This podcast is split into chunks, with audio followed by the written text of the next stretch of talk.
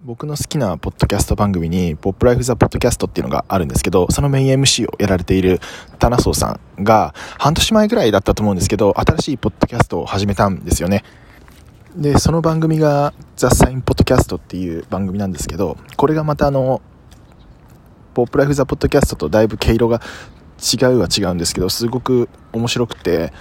いつも更新を楽しみにしている番組の一つに今なってます。で、その中で最新回がサウナ回なんですよね。僕サウナかなり好きなんで、やったぜって感じで聞いてみたんですけど、